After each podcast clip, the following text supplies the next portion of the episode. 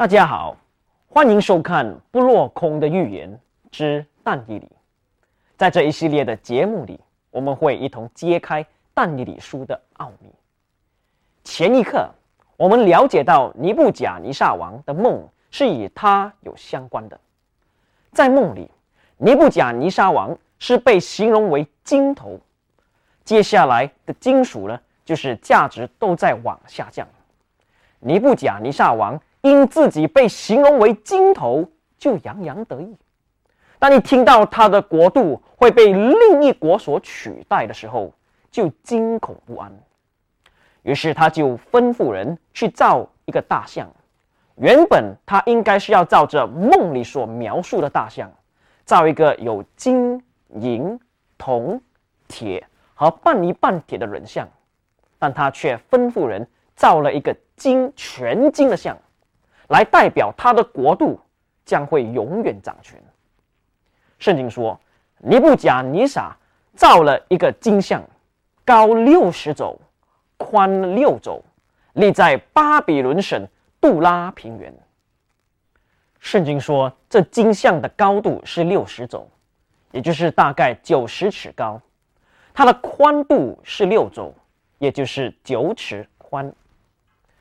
圣经说，尼布甲尼撒差人将总督、钦差、巡抚、聂斯、藩司、谋士、法官和各省的官员都招了来。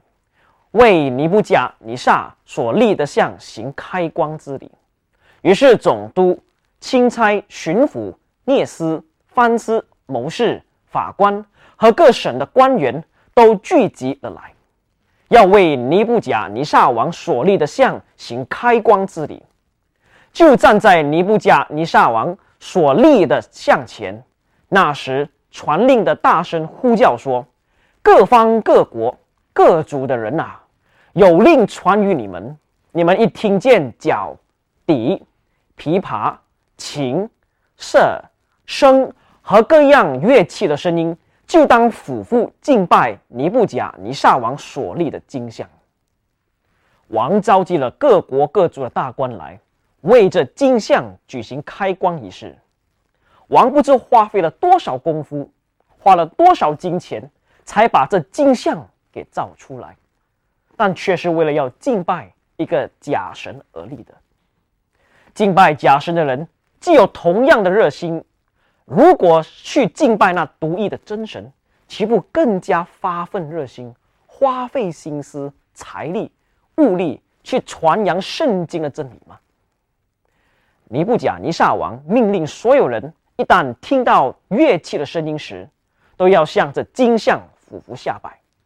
这也代表了音乐和敬拜是联系在一起的。今天有许多人认为音乐是一个没有道德观念又无从区分是非的东西，但是这种讲法是不符合科学的，也不符合圣经的教导。傻蛋懂得音乐可以操纵一个人的思想、情绪、动作，甚至品格。所以，在这末世的时候，傻蛋将会用音乐来操纵世人，以致人类去跟从他。没有依从吩咐去敬拜那金像的，会有什么后果呢？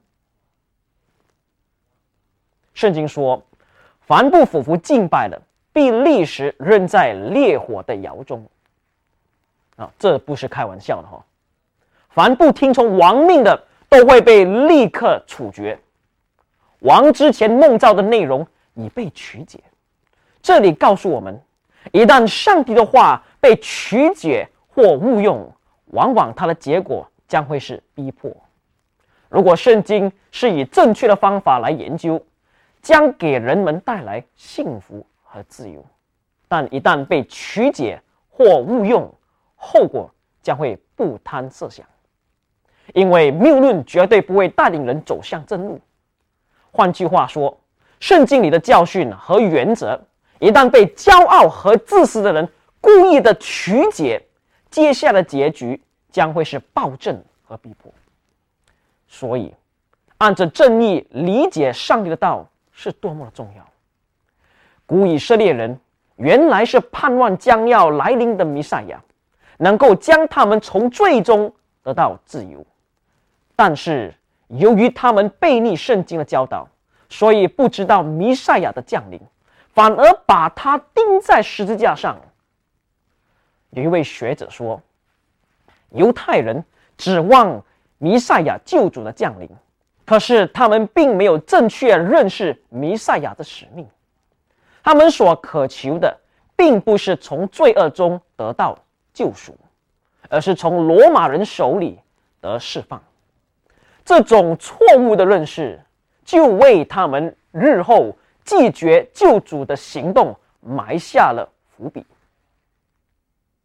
我们的仇敌撒旦。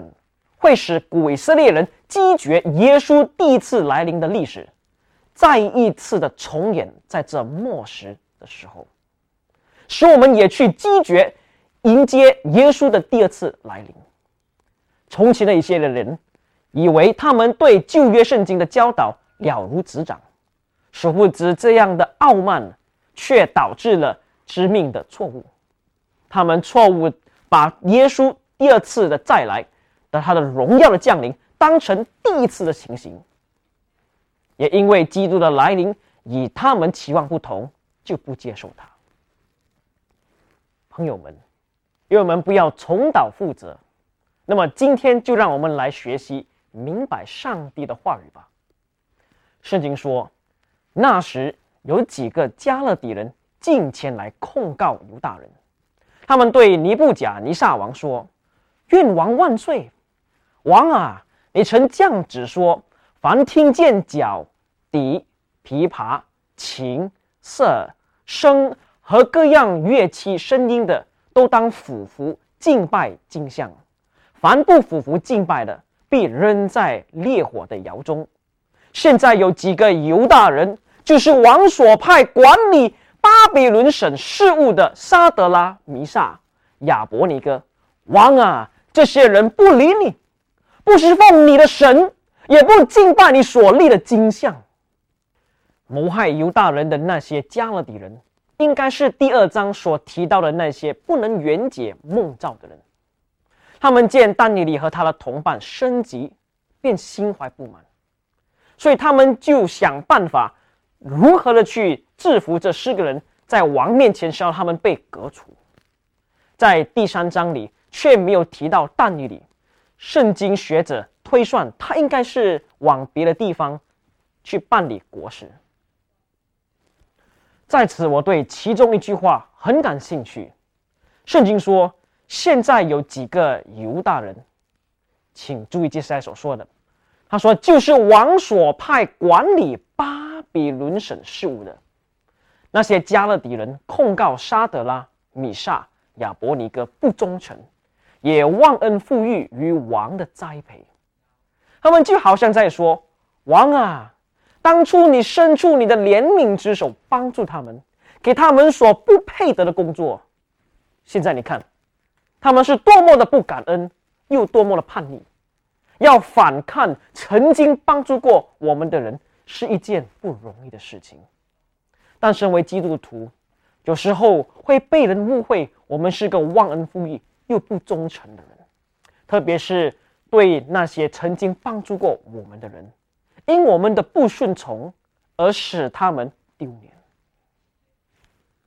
有时候，我们的恩人是我们的父母亲，他们为了要你在将来会出人头地，就付出一切他们所有的给你供书教学，然后你却对他们说：“哦，上帝呼召我去做别的工作。”例如做小学老师或儿童事工，而且收入不是很理想的，这种情况好像你辜负了父母亲对你的一番心意，认为不孝、不忠、不仁又不义。接下来圣经说，当时尼布甲尼撒匆匆大怒，吩咐人把沙德拉、米沙和亚伯尼哥带过来。他们就把那些人带到王面前，尼布甲尼撒问他们说：“沙德拉、米沙、亚伯尼哥，你们不侍奉我的神，也不敬拜我所立的金像，是故意的吗？你们在听见角笛、琵琶、琴、瑟、声和各样乐器的声音，若俯伏敬拜我所拜、我所造的像，却还可以；若不敬拜，必立时扔在烈火的窑中。有何神能救你们脱离我手呢？照这几节所说，尼布甲尼撒王不是对他们没有忍耐，而是这三个人在以前从来都没有不听从王命，但王却没有立刻的处决他们。王希望借着给他们第二次机会，让他们回心转意。他知道杀了他们实在是太可惜了，因为在第一课我们有谈到他们的智慧、聪明。远远超过其他巴比伦人有十倍之多。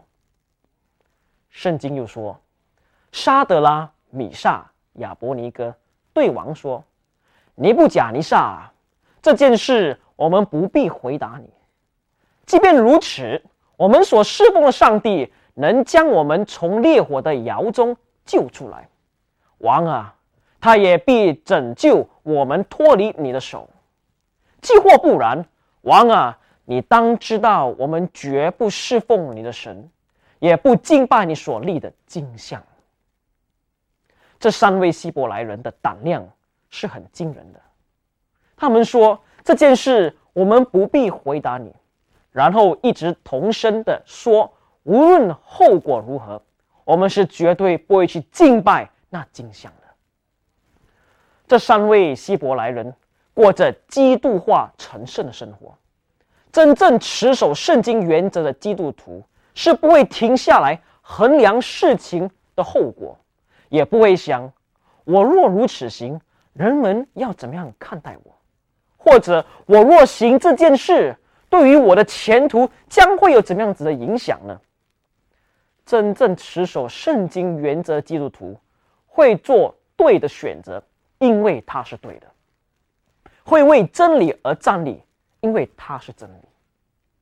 为什么这三位希伯来人说这件事我们不必回答你呢？因为在之前，尼布甲尼撒王曾说：“有何神能救你们脱离我手呢？”这问题对于尼布甲尼撒王本身应该是清楚的，因为他曾经经历过上帝的大能，就是上帝通过但以理把他的。异梦给讲解出来，在那时，王也曾说：“你们的上帝诚然是万神之神，万王之主。”所以，沙德拉、米萨和亚伯尼哥知道，现在不是以口头介绍真神上帝给王的时候。有时候，我们需要探讨我们的相信，但这不是探讨的时候，而是行动的时候。尼布甲尼撒王那时所需要的，不是一个讨论会或辩论会，而是要去跟从，不是单单口头上的相信，而是以行动为表现；不是以谈论来荣耀上帝，而是以顺从来荣耀他。是要做出牺牲的时候，曾经有人说：“告诉我，我会忘记；展示给我看，我可能。”还可以记得，但是包括我，我就会明白。这三位希伯来人告诉王：“王啊，你曾看见上帝的大能，现在不是辩论的时候，你要相信并跟从上帝，就好像我们一样。”当时尼布甲尼撒怒气填胸，向沙德拉、米萨、亚伯尼哥变了脸色。吩咐人把窑烧热，比寻常更加气备，又吩咐他军中的几位壮士将沙德拉、米萨、亚伯尼哥绑起来，扔在烈火的窑中。这三人穿着裤子、内袍、外衣和别的衣服，被困起来，扔在烈火的窑中。因为亡命紧急，窑又甚热。那台沙德拉、米萨、亚伯尼哥的人都被火焰烧死。沙德拉、米萨、亚伯尼哥这三个人都被困着，落在烈火的窑中。在世人看来，他们是死定了。但是伟大的上帝在这时展示了他的大能。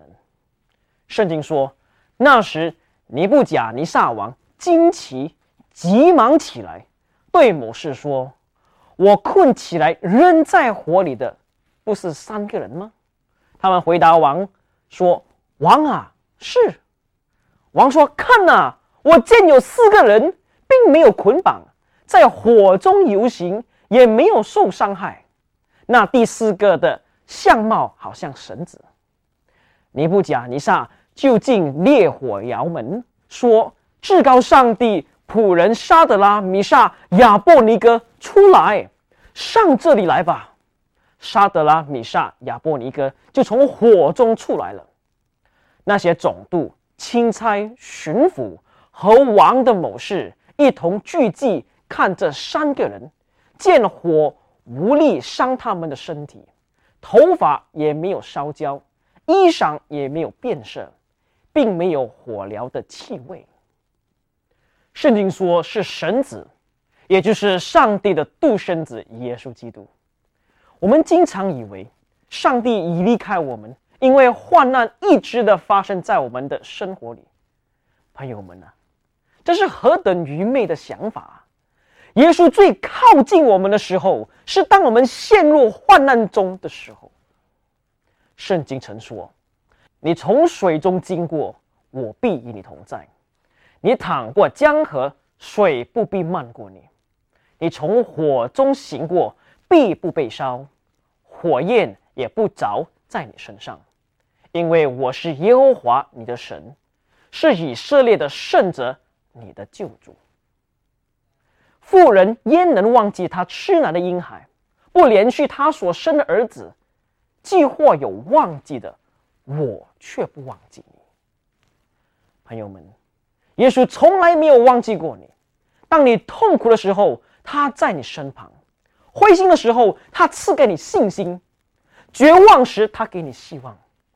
这三位希伯来人亲身体验了上帝的拯救，上帝没有救他们离开火窑，而是在火窑里拯救他们，在他们的身上没有一点烧焦的味道，唯一被烧掉的东西是绑着他们的绳子。圣经把绳子预表为罪，看呐，多么奇妙的一个带领啊！圣经说祸在。那是以虚假之细绳牵罪孽的人，他们又像以套绳拉罪恶。当人经历患难寻求救主时，他的恶习就如捆绑的绳子被烧断一样。当我们把一切献给耶稣时，我们反而会更加自如，更加有信心。但如果我们只单单想要保护自己，谋求利益，为了要钱财卖命，那我们就会不自在，好像奴隶被捆绑一样。所以经历患难是好的。雅各书说：“你们落在百般的试炼中，都要以为大喜了。”为什么呢？因为在嫉妒的压力下，我们的品格才能有良好的造就，就如陶器在高温。煅烧下才能形成。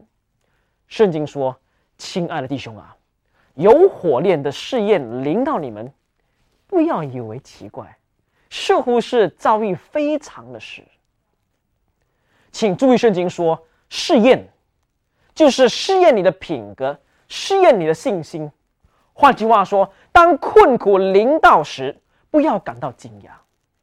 我们经常会面临许多生活上的挑战。虽然是不好受，但上帝用苦难对你说话，来洁净你，使你在他眼里成为宝贵有用的器皿，为他使用。我们的职责就是无论如何都要致始忠心于上帝。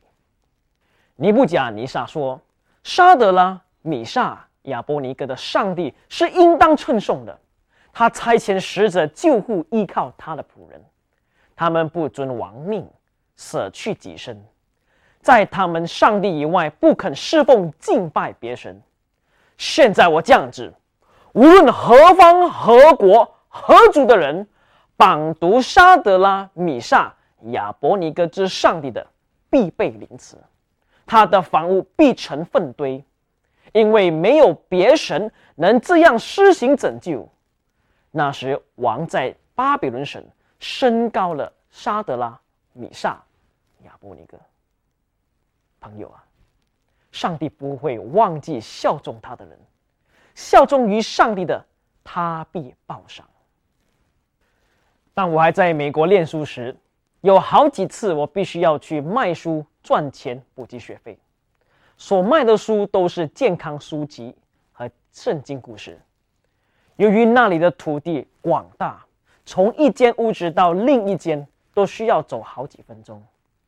有一次，我就来到。呃，一间大屋子，从篱笆到屋里至少有两百尺的距离，在大门前挂着牌说“提防恶犬”，我就四处观看，就见到篱笆境内有三只高大的、强壮的狼狗，其中两只站起来的时候比我还要高。我曾经听别人说，好的狗见到有人想要进来是不会吠的。所以我想想，再看看那三只狗，它们也没有吠，只是想着啊那种声音。于是我就犹豫不决，是否应不应该进去到那屋子里面我在找借借口，不想要进去啊。自己心里想啊，也许屋主应该不在家吧，或想其他人也可以帮我卖书买书啊，为什么一定要进去这一间呢？那我做了一个简短的祷告，就不管三七二十一，勇敢地把大门打开，不看其他的东西，眼睛只看着里面的屋子，就直直走过去。当我正在走向那间屋子时，那三只大狗紧贴着我，我可以感觉到它们的呼吸。那时候我真的很害怕，但我心里想，这屋子里的主人需要耶稣，需要救主。我必须把我有的书本介绍给他。